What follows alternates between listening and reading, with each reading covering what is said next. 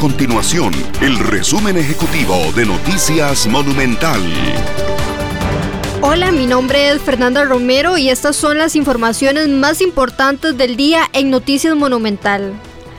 La Caja Costarricense de Seguro Social pidió a los asegurados no faltar a la cita para recibir la segunda dosis de la vacuna de Pfizer.